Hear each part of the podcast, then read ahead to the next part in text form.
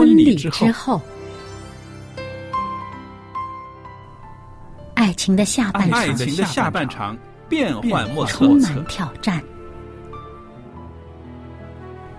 也许结婚后发现枕边人竟然和你有着天壤之别的性格。天壤之别的性格。原来原来性格不合真的会有问题。嗨，到时再说吧。哦。婚姻充满了不可思议的惊叹和风险，难以理解的神秘和惊奇，独特的喜悦和哀伤。婚姻生活，此一时风平浪静，彼一时怒涛万丈。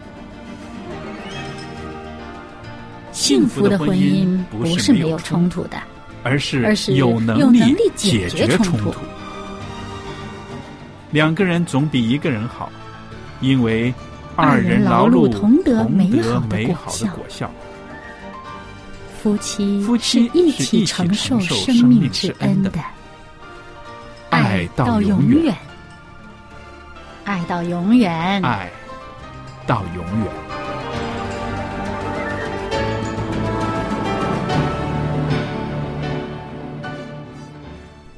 收音机旁边的听众朋友们，大家好！您现在收听的是《婚礼之后》节目，我是肖佳丽，在这儿呢，欢迎您收听我们的节目，也特别的谢谢听众朋友一直以来对我们节目的支持。那么今天呢，在我们的播音室里边呢，仍然有我们的嘉宾小燕姐妹在这里。小燕你好，您好，大家好。那我们上两次的节目里边呢，一直在啊探讨一个题目，就是一位牧师他提出的，他说基督徒的婚姻呢啊有可能会成功的十个理由，才有可能而已啊。是啊，他就是说基督徒他们有一些个自己的思考方式、价值观，那么按照这些价值观生活的话呢，那么婚姻会成功的机会比较大。嗯。是不是？那我们已经说了两次了。今天呢，我们继续的来谈谈这位诺贝尔牧师所提出的基督徒婚姻啊可能成功的十个理由。嗯。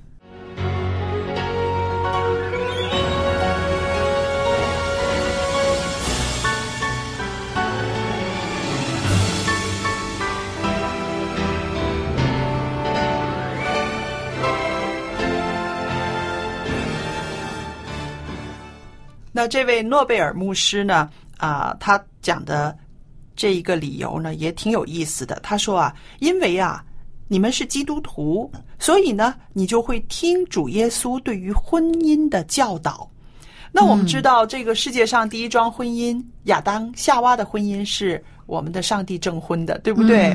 所以呢，在这个圣经里面是非常的啊尊崇这个婚姻制度的。嗯，对。那我们对比今天的社会呢，我们会看到有一些是啊，怎么说呢？是排斥婚姻的人，对不对？觉得呃没有必要结婚，我独身也挺好的嘛。比较这个关系比较松散一些。嗯嗯呃，现在人有很多人对于家庭的观念，他不是很看得重。是嗯，那么比较重视自我的发展。而且呢，呃，有一些个人呢，就是当然了，他完全没有这个圣经里面的概念，也不知道这个呃婚姻制度原来是从呃圣经里面起源的，对不对？很多人都不知道。而且呢，这些人呢，他们说的一些话呢，是非常的偏激的，觉得啊，不可能两个人相爱可以白头到老，啊，这个婚姻制度是。不容易，甚至不可能啊，能够美满的维持下去的。你有没有听过这样的？对，还有很多人认为这个婚姻的这个制度已经呃变了，嗯啊，就是已经开始呃产生它的这个本质性的变化了。嗯嗯，所以呢，他们认为呢，这个。传统的这种婚姻的观念已经跟现在不协调了，嗯，呃，于是有些人就是呃觉得，那我还不如就自己挺好，嗯嗯，而且他们对这个婚姻的关系的这个未来不看好。没有信心。哎，对，嗯，是我身边呢也有不少就是独身的人士。那我觉得呢，有一些呢是啊，觉得无可奈何，因为呃碰不到自己呃觉得非常相爱、嗯合适的人。那么其实呢，呃，这些人他们不排斥婚姻，他们也在等待，但是呢，好像像中国人说的，哎。缘分没有到啊，还是啊自己错过了机会了，所以总之是啊，在一种比较无奈的状态之下。但是呢，他们绝不是说啊，我排斥婚姻，或者是我今生今世就是不要结婚的。嗯，那这些人呢，他们的呃生活呢，呃也比较有规律，就是觉得啊可能会寂寞一点，但是呢，呃有自己的工作，有自己的嗜好，那么一个人。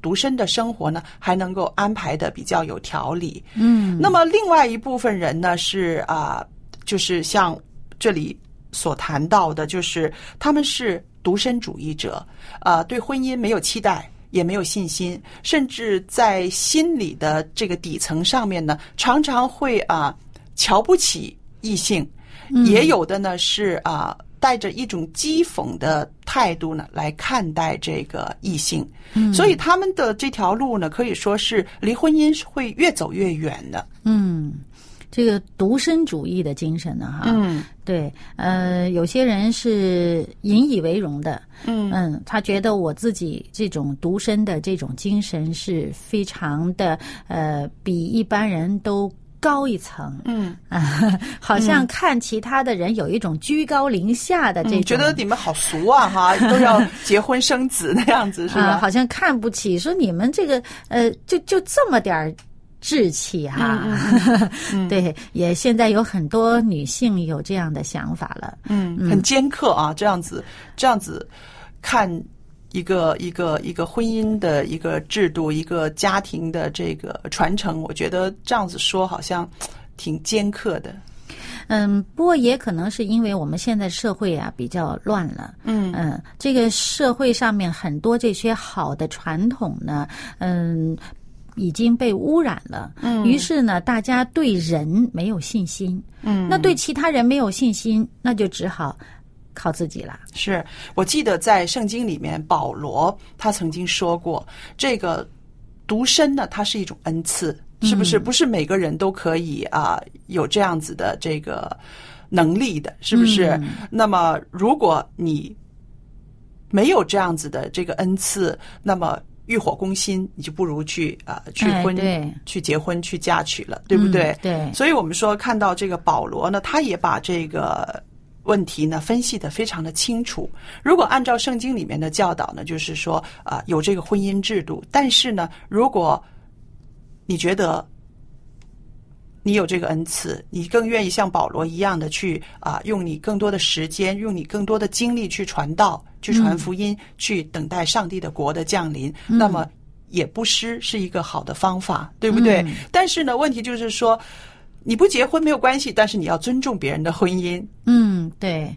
还有呢，就是说，你不要因为你的这个嗯、独身嗯，而犯罪。是对。所以我刚刚说的，你要尊重别人的婚姻是什么呢？嗯。就是说，不要因为你自己单身而去啊、破坏别人的婚姻。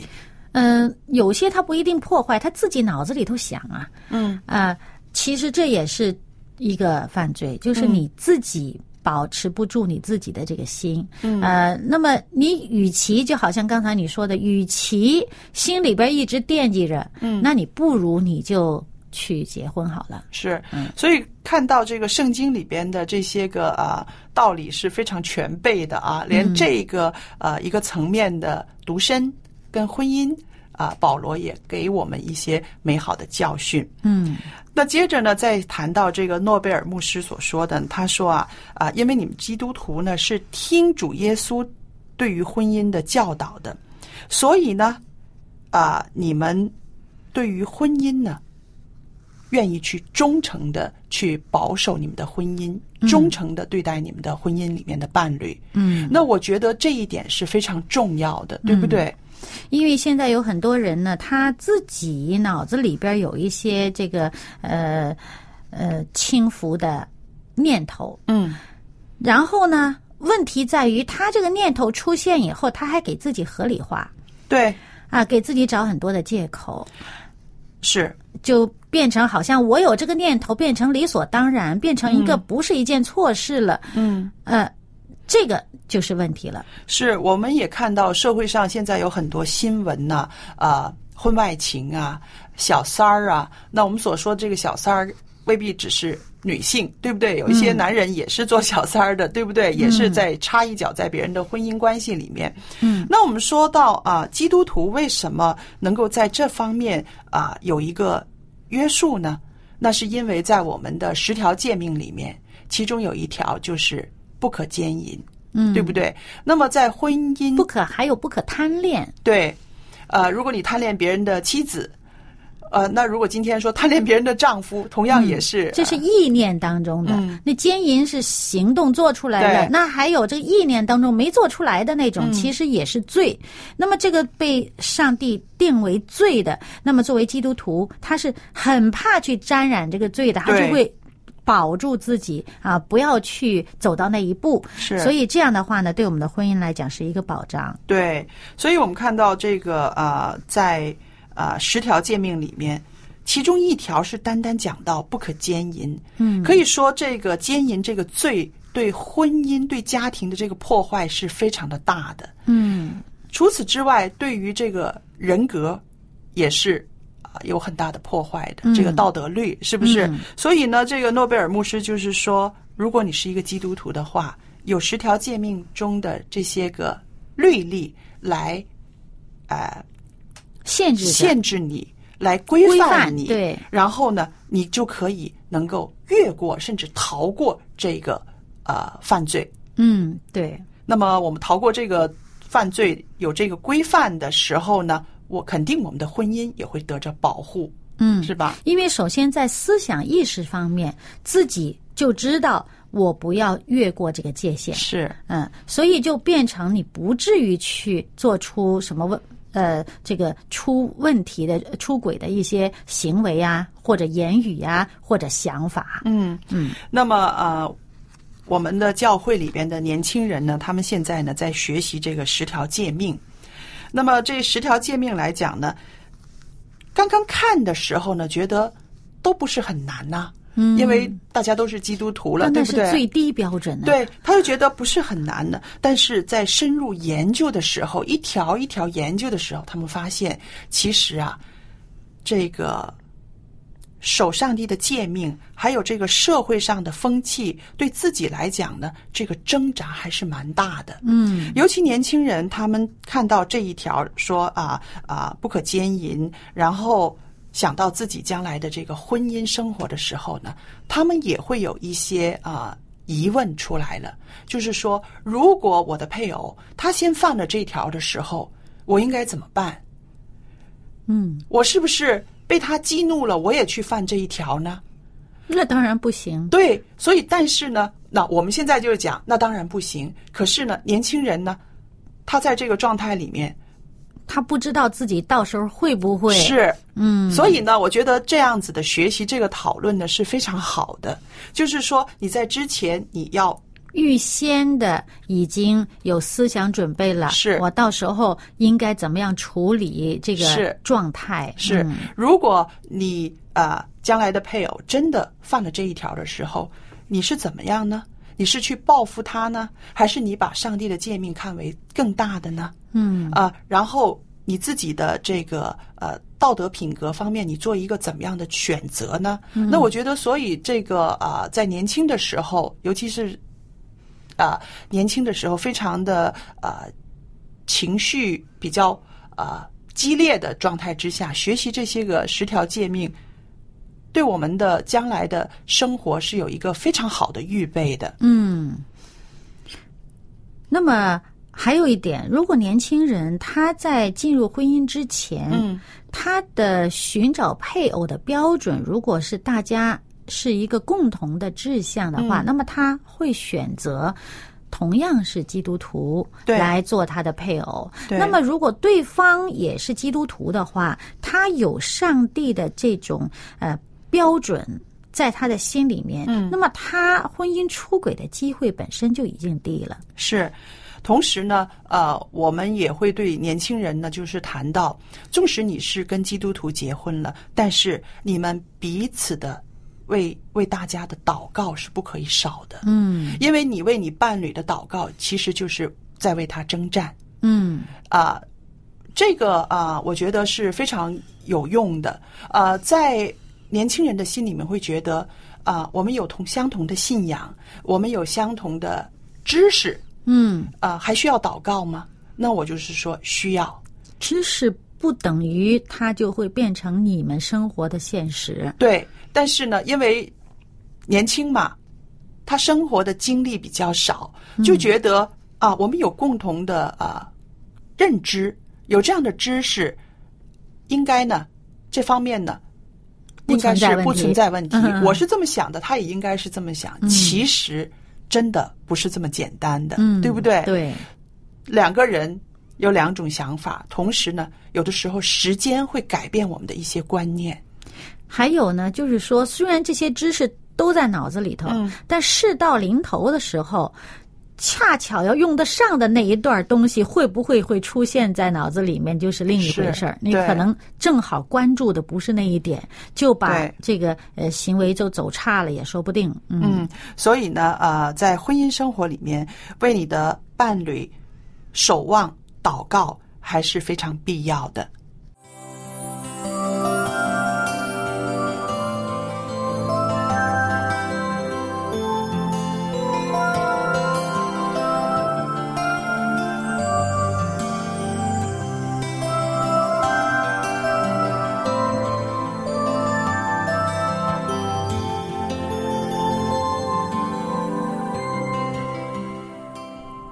那另外呢，这位诺贝尔牧师呢，他又讲到了一点，他说啊啊，因为你们是基督徒，你们知道坚持的重要性。嗯，在婚姻的关系里面呢，坚持是非常值得的。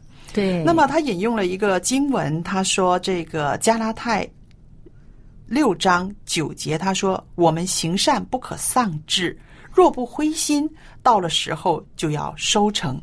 嗯，就好像以前这个说坚持到底就会胜利。对，那其实他这一节经文呢引用的，我觉得非常的啊、呃贴心呐、嗯是的，在婚姻生活里面，很多时候我们会有磕磕碰碰，也有失望的时候，有流眼泪的时候。如果那个时候你放弃了，那么你之前这么久的这种耕耘付出，前功尽弃。前功尽弃了。所以坚持呢，呃，是让我们的这个婚姻能够继续走下去的一个契机，对吧？嗯，嗯它其实也是一个，当我们脑子里期望着最后的收成那一刻的到来的时候呢，这个坚持下去才是一个动力啊。是啊就是呃，我们能够持续下去。其实这个是值得的，因为呢，我们盼望的是最后的一个收成。是所以他这里面说呢，我们行善不可丧志，就是我们做正确的事情，我们做对的事情，嗯不要失了这个当初的志向。嗯，对了，不要失了这个志气。那么，如果你能够不灰心、不丧志，总有收成的那一刻。是啊，我觉得这个简直就是一个自我挑战呐、嗯，是不是？有的时候确实有一些夫妻啊，走到瓶颈，觉得真的很难走下去，觉得再往下走，好像连自己都觉得啊看不到尽头，对不对？嗯嗯嗯，可是呢，这节经文告诉我们，你觉得你做的是对的，可能会有让你丧志的这个打击，可能会有让你灰心的这个状态，但是想一想，你坚持下去的话，就可能会有收成；但是你不坚持下去的话，就连收成的可能都没有了。嗯那这个诺贝尔牧师呢，他还讲了一点，也是呃非常好的。他说啊，呃，因为你们做基督徒的人呢，都明白，两个愿意先爱耶稣再爱对方的人，能得胜他们面前路上的任何困难或者是试炼。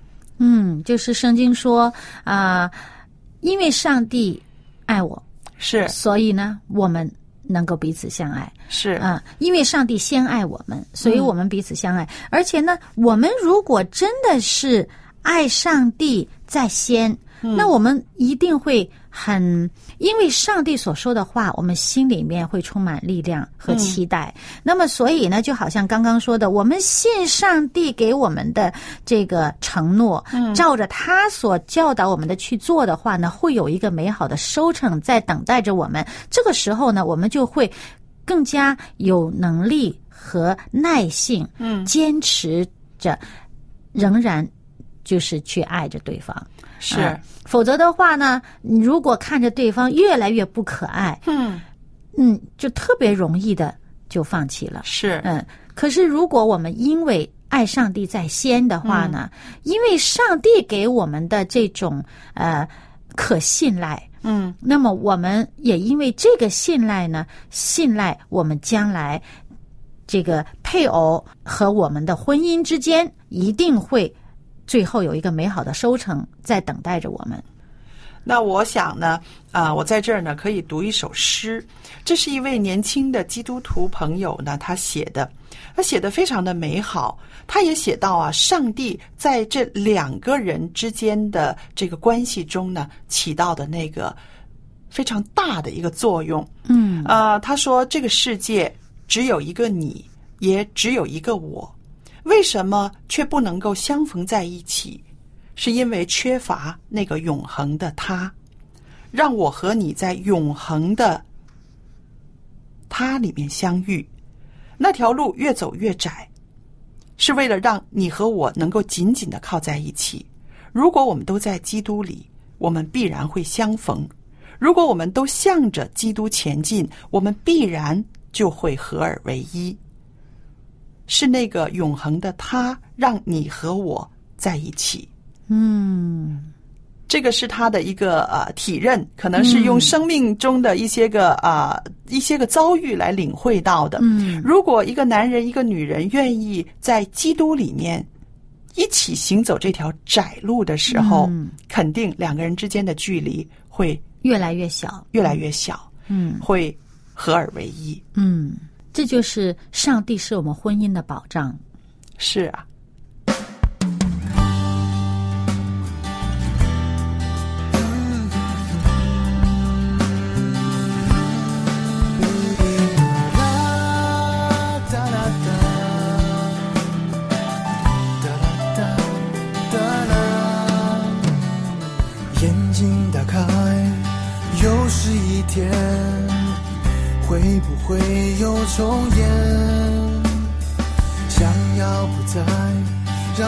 己讨厌，会设法去避免。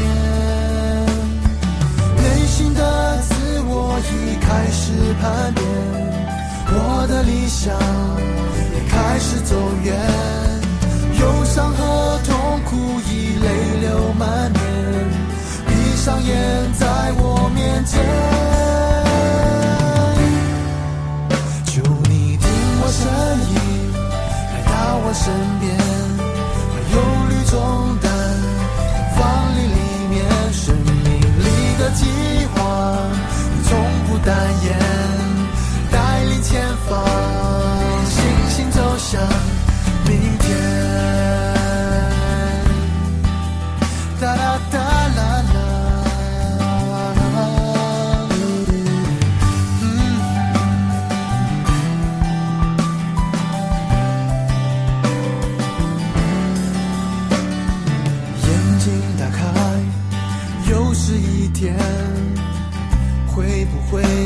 重演？想要不再让自己讨厌，会想法去避免。内心的自我已开始叛变，我的理想也开始走远。忧伤和痛苦已泪流满面，闭上眼在我面前。身影来到我身边。把忧虑重担都放你里面生命里的计划你从不代言带领前方星心走向就一定我身影来到我身边。